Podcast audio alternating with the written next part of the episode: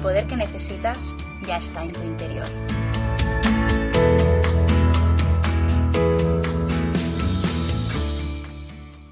Hola, patroner. Soy Beth Gea, coach de multipotenciales y orgullosa Ravenclaw, y te doy la bienvenida al Expecto Patronum número 8 del viernes 23 de agosto de 2019. En el episodio de hoy vamos a leer el capítulo número 7, el sombrero seleccionador, a través de los cristales de media luna de las etiquetas que nos ponemos. Para disfrutar al máximo del episodio de hoy, te recomiendo que releas el capítulo antes de escuchar el episodio, evidentemente. Pero, antes de comenzar, quiero decirte unas pocas palabras. Y aquí están. Papanatas, llorones, baratijas, pellizco. Y ahora, como diría Dumbledore, al ataque.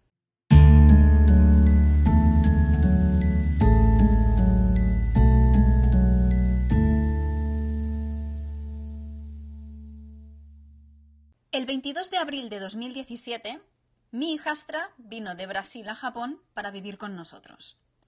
Yo no tengo hijos propios y nunca había estado a cargo de otro ser vivo, aparte de mi gato y de los hámsters que he tenido. ¿Y qué pasó? Que durante meses yo prácticamente desaparecí como individuo y me centré al 100% en las necesidades de mi hijastra. Pasé de vivir sola a ver, vivía con mi compañero, pero él trabaja por las noches, entonces prácticamente estaba sola toda la semana, excepto los fines de semana. Así que pasé de estar sola y hacer pues hacer y deshacer como yo quería a, estar con ella, a pasar todo mi tiempo con ella y casi no veía a mis amigas. De hecho, eh, dormía menos, me dedicaba menos tiempo a estar sola y como te decía, ¿no? Pues casi no veía a mis amigas. Y eso es, yo creo, porque tenía muchas ideas preconcebidas de lo que significa ser madre y lo que significa ser madrastra. Y mucho, mucho, mucho miedo. Además, eh, una cosa curiosa que me di cuenta es que parecía que todas las emociones que sentía mi hijastra las sentía yo. ¿Vale? O sea, no como que yo me podía imaginar qué es lo que estaba sintiendo, no, sino que la sentía yo. Ella llegaba a casa y si ella estaba de bajón, yo me ponía de bajón. O si ella estaba se, sintiendo bien, yo me sentía bien. Y era como... Mm, llegó un momento que no sabía distinguir cuáles eran mis emociones y cuáles eran sus emociones. Y esto, ¿vale? El hecho de mm, encontrarme de lleno en una situación completamente nueva para mí, me llevó a investigar un montón de cosas. De hecho, eh, leí en un Twitter sobre madrastras que una madrastra preocupada, investiga mejor que el FBI y no te puedes imaginar cuánto. Y más si es multipotencial y es como quieres saber todo lo que hay para saber de ser madrastra, ¿vale? Eh, y algo que me hizo ver las cosas de una manera diferente fue recuperar el test de Myers-Briggs sobre tipos de personalidad. No voy a entrar en si eh, es fidedigno o no es fidedigno, si realmente funciona o no funciona, en fin, yo te voy a decir que lo que yo aprendí a mí me sirvió mucho y me abrió mucho los ojos. Y de hecho, descubrí que mi tipo de personalidad era las representadas por las letras I, N, F, J. Y aquí también, o sea, no voy a entrar en, explicarte qué es esto del Myers-Briggs, este, este, test de personalidad, ni los significados profundos de estas cuatro letras. Si, si tienes curiosidad, pues te voy a poner el link para que puedas hacer el test en las notas del podcast. Pero básicamente, entre muchas otras cosas en las que no me voy a centrar, porque si no eso, ¿no? Como te decía, voy a hacer un episodio de dos horas y no se trata de eso, significa que soy introvertida. Y a mí eso me, sorprendió muchísimo, porque yo tenía la concepción errónea, yo como muchísimos millones de personas, tenía la concepción errónea de que ser introvertida significa ser tímida, eh, no querer salir de casa, ¿sabes? O sea, una persona tímida que no habla con la gente, que le da vergüenza todo, que no le gusta hablar en público, todas esas cosas, ¿no? Y la verdad es que, pues, yo no soy así. Eso, evidentemente, me llevó a investigar más sobre la, sobre la introversión, a leer libros y me acabé Internet otra vez. O sea, yo me acabé Internet eh, sobre, la sobre la multipotencialidad también, pero en este caso sobre la introversión. Y entonces, en, esta, en este descubrimiento y en esta investigación, entendí qué es lo que significa ser introvertida, que así a grandes rasgos y sin entrar en muchos pormenores, es la manera en la que ser introvertido o ser extrovertido es la manera en la que cada persona recupera su energía, recarga energía. Y en el caso de los introvertidos como yo, pues recargamos energía en soledad. Recargamos energía estando solas, estando tranquilas, estando en un ambiente en el que nos podemos relajar sin tener que estar pendientes de nadie. Cosa que, como te puedes imaginar, desde que mi hijastra llegó, pues no me estaba permitiendo. entender que era introvertida, de hecho, me llevó a buscar estrategias para tener mi propio tiempo y espacio en soledad para poder recargar energía, porque si yo no estaba bien, me di cuenta de que nadie en casa estaba bien y era como un pez que se muerde la cola, ¿no? O sea, yo no estoy bien, nadie está bien y cada vez todo el mundo está peor. En este sentido, identificarme con la etiqueta introvertida tuvo para mí un efecto inverso al que me había imaginado. Porque en vez, de, en vez de usarlo como excusa de, ay, yo es que como soy introvertida, pues esto no lo puedo hacer, o voy a fingir que no he visto a esa persona porque como soy introvertida no me apetece hablar con ella, ¿sabes? O sea, no usé ser introvertida como una excusa, sino que me sirvió como punto de partida para entender por qué me quedaba sin energía y qué hacer para no llegar a este, hasta ese punto de quedarme sin energía y poder recuperar la energía de una manera efectiva para que todo el mundo en casa esté bien.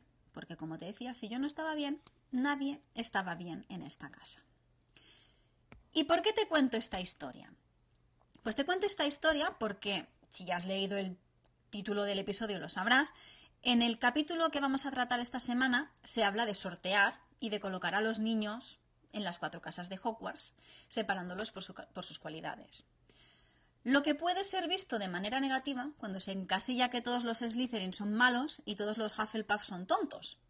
Aunque también puede ser visto como algo positivo porque puede servir de puente para desarrollar de una manera saludable las características que se valoran en cada casa. ¿no? Como a mí me pasó de descubrir que soy introvertida y que me sirviera para desarrollar las cualidades de la introversión y para yo gestionar de una manera más efectiva mi energía y mis estados de ánimo y explicarle a todo el mundo que, oye, necesito un tiempo ahora solas, ni que sean 10 minutos, para, pues yo qué sé, meditar o leer o estar sola, ¿no? Pues en este caso, en el momento de sortearte en Hogwarts, puede ser visto esto de ponerte una etiqueta desde un punto de vista positivo o desde un punto de vista negativo. Y es que, como dice la profesora McGonagall al principio del capítulo, cada casa tiene su propia noble historia y cada una ha producido nobles brujas y magos. El capítulo sigue con el sombrero seleccionador describiendo las características que se valoran en cada casa. Y de hecho, si miramos cada palabra usada por el sombrero, y no hay nada, no hay nada, nada que diga que una casa es mejor que la otra. A ver, vamos a ver. A los Gryffindor los define como valientes, osados, templados y caballerosos hasta aquí son palabras y como todas las palabras son neutras hasta que le damos la carga de significado, de cada persona le damos nuestra carga de significado que viene con una carga, ¿no? Y podemos, lo podemos ver como positivo o negativo dependiendo de nuestras experiencias. Los Hufflepuff son justos, leales, perseverantes y no temen el trabajo pesado. Los Ravenclaw son sabios, con mente dispuesta, inteligentes y eruditos. Los Slytherin son verdaderos amigos, astutos y usan cualquier, cualquier medio para conseguir sus fines. Es cierto que la manera en que se describe a Slytherin, sobre todo esta última parte, ¿no? la de que usan cualquier medio para conseguir sus fines, no suena demasiado bien a primera vez, eh, a primera vista, ¿no? La primera, la primera vez que lo escuchamos, porque tenemos en mente eso de el fin justifica los medios, y eso está visto desde un punto de vista negativo porque se explica como que está bien usar algo malo o hacer algo malo si el fin es algo bueno, ¿no? Pero no tendría por qué ser así. O sea, depende de cómo le demos nuestra explicación, ¿no? Y como te decía, ¿no? yo creo que el problema es que ya venimos condicionadas, en este caso con los Slytherin, por lo que le han explicado a Harry sobre Voldemort, que era Slytherin y que todas las brujas y magos que se volvieron malos salieron de esta casa y sobre todo por los encuentros que ha tenido hasta ahora tanto en el Hogwarts Express como cuando llegan a, a Hogwarts, Harry con Malfoy, Crab y Goyle. ¿no? Y con Malfoy también en el Callejón de Agón en, cuando se estaban probando las, las túnicas en Madame Malkin. Porque si no supiéramos nada sobre Slytherin, por esta simple descripción, podría ser vista desde una luz positiva, en el sentido de que valoran a sus amigos, que son inteligentes y que se esfuerzan sin miedo para seguir sus objetivos. En el texto, siguiendo con los Slytherin, también se dice que tal vez era la imaginación de Harry, después de todo lo que había oído sobre Slytherin, pero le pareció que eran un grupo desagradable. Y es que es lo que pasa con las etiquetas, ¿no? Sobre todo las que nos ponen los demás, que muchas veces nos encasillan y lo peor es que si nosotros nos las acabamos creyendo, caemos en la paradoja de la profecía autocumplida. ¿No? Por ejemplo, un caso personal. Mi madre siempre me ha dicho que soy arisca. Y aunque con las otras personas puedo llegar a ser muy cariñosa y muy touchy ¿no? O sea, muy así de tocar y mucho de abrazar, cuando se trata de mostrar las emociones y mis sentimientos hacia mi madre, es como que se baja una barrera y es como que automáticamente me, me pongo el traje de arisca y me es muy, muy difícil expresar mi cariño por mi madre, ¿no? Entonces es eso, ¿no? Tú me dices arisca, pues yo soy arisca contigo. Y es algo en lo que ya estoy trabajando, pero bueno, son cosas que, que, cuestan mucho, ¿no? De quitarnos de encima etiquetas o descripciones que nos han puesto otras personas. Además, las, las etiquetas que nos ponen los demás también pueden hacer que los otros te dejen de lado, como le pasaba a Harry por ser percibido, percibido como el primo raro de Dudley. Siempre había sido el último en ser elegido, no porque fuera malo, sino porque nadie deseaba que Dudley pensara que lo querían. O que crean que ya te conocen absolutamente por ser quien eres, como cuando todo el mundo en el gran comedor quiere ver quién es el famoso Harry Potter al ser mencionado por primera vez por McGonagall. Pero a ver, ¿cómo van a conocerlo si ni siquiera Harry sabe quién es y qué está destinado a hacer. De hecho, parece que el sombrero seleccionador sabe más sobre él que él mismo, porque cuando se lo pone, esto es lo que le dice. Hum, dijo una vocecita en su oreja. Difícil, muy difícil. Lleno de valor, lo veo. Tampoco la mente es mala. Hay talento, oh vaya, sí, y una buena disposición para probarse a sí mismo. Esto es muy interesante. Harry, en este momento en el que está con el sombrero puesto y escuchando esta voz del sombrero, lo único que tiene claro es que no quiere ir a Slytherin. En Slytherin no, ¿eh? dijo la vocecita. ¿Estás seguro? Podrías ser muy grande, ¿sabes? Lo tienes todo en tu cabeza y Slytherin te ayudaría en el camino hacia la grandeza, no hay duda.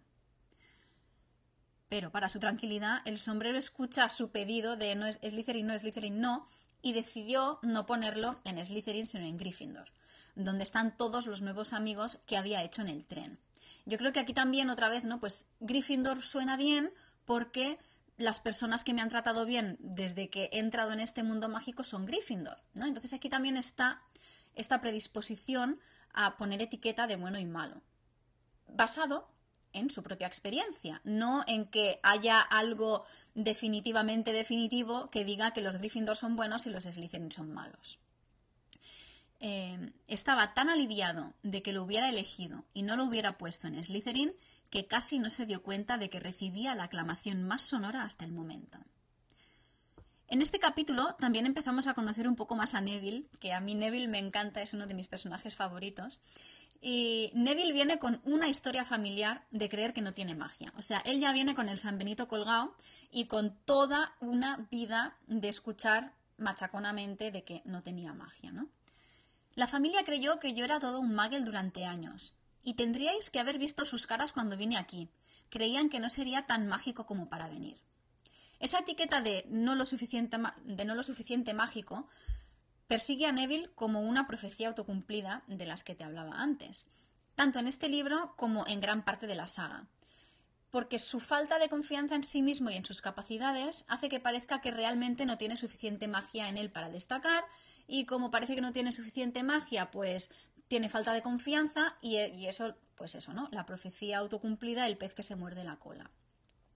Y otro personaje que ya es etiquetado incluso antes de conocerlo es Snape. Su materia es pociones, pero no le gusta. Todo el mundo sabe que quiere el puesto de Quirrell. Snape sabe muchísimo sobre las artes oscuras. Después de esta descripción, a ver, ¿quién se puede quitar el recelo ¿no? de encima ante los verdaderos motivos tras los actos de Snape? Ya le hemos colgado el San Benito de que sabe muchísimo sobre las artes oscuras y no le gusta pociones. Entonces, ¿las etiquetas son buenas o son malas? Pues depende. Y ya sé que depende no es una respuesta sexy, porque nos ayuda a pensar y a valorar cada situación en su contexto, pero es lo que yo creo, ¿no? Y es lo que ya te he ido explicando a lo largo del episodio de hoy. Creo que las etiquetas en las definiciones no son ni buenas ni malas, sino que depende de qué uso les demos y que pueden ayudarnos a avanzar o pueden meternos en una caja de la que luego nos es muy difícil salir. Y a ver, déjame que me explique mejor dándote algunos ejemplos personales, ¿no? que ya te he ido dando, pero te voy a dar unos más. Ha habido etiquetas y definiciones que me, han, ayudado muchísimo a entender cosas de mí que hasta el momento pensaba que eran malas o que me decían em, que me, decían o me hacían pensar que yo tenía algún problema, ¿no? Por ejemplo, como cuando te expliqué la historia en el episodio 2 de cuando yo descubrí que veía el mundo en dos dimensiones.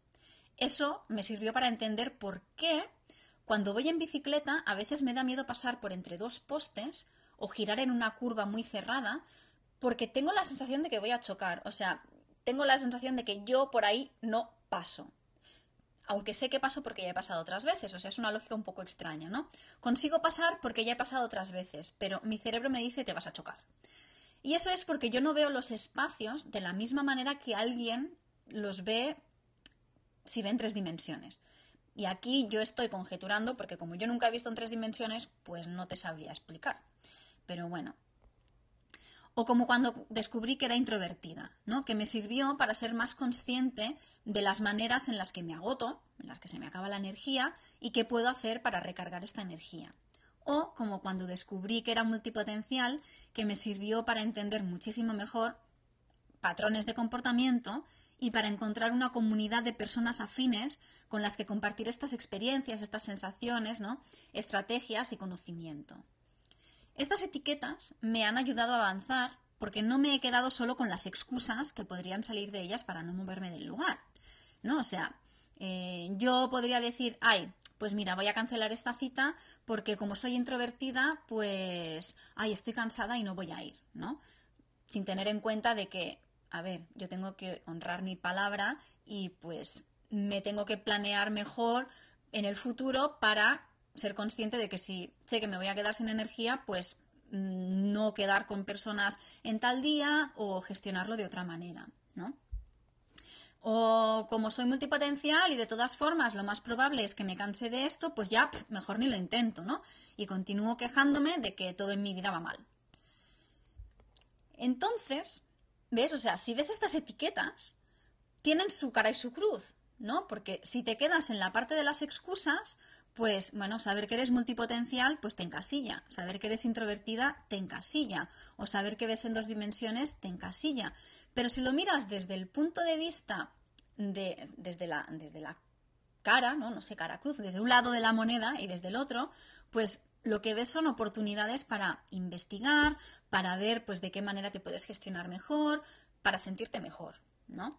Eh, por ejemplo, otra es que yo soy mala con los números, ¿no?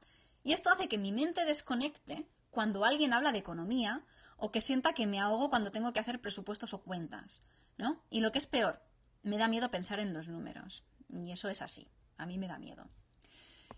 ¿Qué pasa? Que yo no quiero quedarme encasillada en esta etiqueta de ser mala con los números, pero todavía no he conseguido desactivar todas las creencias limitantes que he ido tejiendo a lo largo de más de 25 años alrededor de esta etiqueta, que yo misma me autoimpuse. Yo creo que me, autoimpuse que yo era mala con los números, no sé por qué, pero en gran parte porque mi profesora de matemáticas me daba mucho, mucho miedo. Pero mi profesora de matemáticas a partir de sexto. Yo antes no, tengo memoria de matemáticas, solamente tengo memoria de geometría que no la entendía y ahora sé por qué no la entendía, porque veo en dos dimensiones y cuando hacíamos geometría yo no entendía nada de las profundidades, pero eso ya es otro tema. Entonces, ¿qué hacemos con las etiquetas? Pues ya sé que estoy siendo repetitiva, pero para mí la cuestión con las etiquetas se resume en lo siguiente. Una etiqueta me sirve cuando me ayuda a entenderme y supone un punto de apoyo para avanzar de una manera más consciente y alineada a mí y a mis necesidades, y una etiqueta no me sirve cuando lo único que hago es usarla de excusa para no hacer cosas que me dan miedo. Así que, en definitiva y para resumir, ser conscientes de qué etiquetas nos ponemos y ponemos a los demás nos ayuda a ver qué potencia y qué limita y decidir qué camino es el que queremos seguir.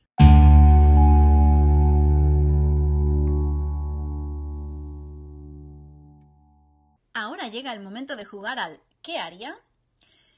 En cada episodio te propongo una serie de preguntas relacionadas con el tema tratado para que encuentres tus propias respuestas.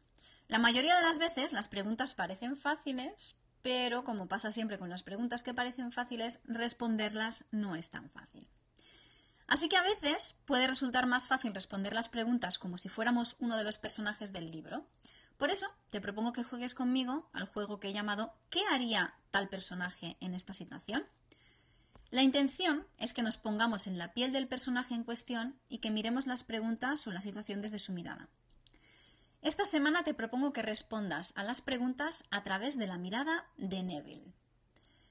Las preguntas de esta semana son cuatro. Cinco. La verdad es que son cinco. Te había dicho cuatro, pero son cinco. ¿Qué etiquetas te han puesto los demás? ¿Qué etiquetas te has puesto tú? ¿Qué etiquetas te sirven? ¿Qué etiquetas ya no te sirven? ¿Qué puedes hacer para deshacerte de las etiquetas que ya no te sirven? Y ahora vamos a ver cómo Neville respondería a las preguntas. Las etiquetas que me han puesto desde siempre es que no tengo la suficiente magia para ser un miembro de pleno derecho del mundo mágico.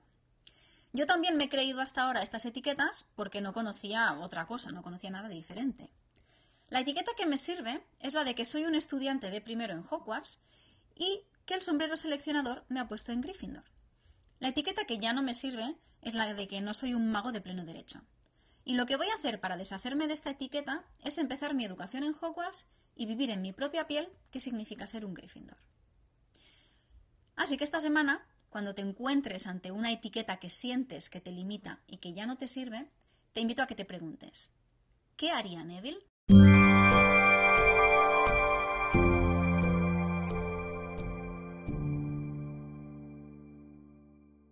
Antes de terminar cada episodio, quería agradecer a alguno de los personajes que aparecen en el capítulo como una manera de elevar nuestra energía y de que seamos conscientes de todo lo que ya tenemos. Esta semana quería agradecer a Dumbledore, porque entiende que los estudiantes están cansados del largo viaje, de las emociones de la selección y tienen hambre, y en lugar de soltarles un rollo interminable, les hace reír y deja que cenen en paz. Por eso, esta semana quiero seguir el ejemplo de Dumbledore ser capaz de leer el ambiente y de tomarme las cosas de una manera más ligera y con humor. ¿Y tú?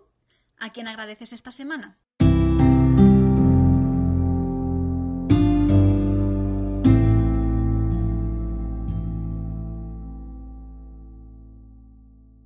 Una semana más nos acercamos al final del episodio. Antes de despedirme, quiero recordarte las diferentes maneras que tienes de ponerte en contacto conmigo y de participar en el podcast. Puedes mandarme un mensaje de voz para que lo ponga en el siguiente episodio a través de Anchor en anchor.fm expecto patronum o a través del mail expectopatronumpodcast.gmail.com.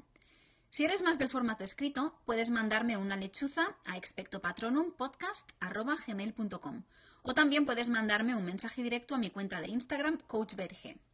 Si te gusta el podcast, déjame una valoración en iTunes para que otras personas puedan descubrirlo. Cuantas más valoraciones, más arriba del ranking saldrá cuando pongas Harry Potter.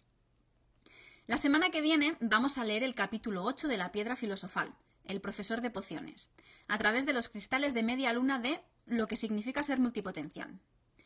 Soy Beth Gea y este ha sido el episodio número 8 de Expecto Patronum, como siempre con música de Scott Holmes. Muchas gracias por escucharme y no dejes que los muggles te depriman.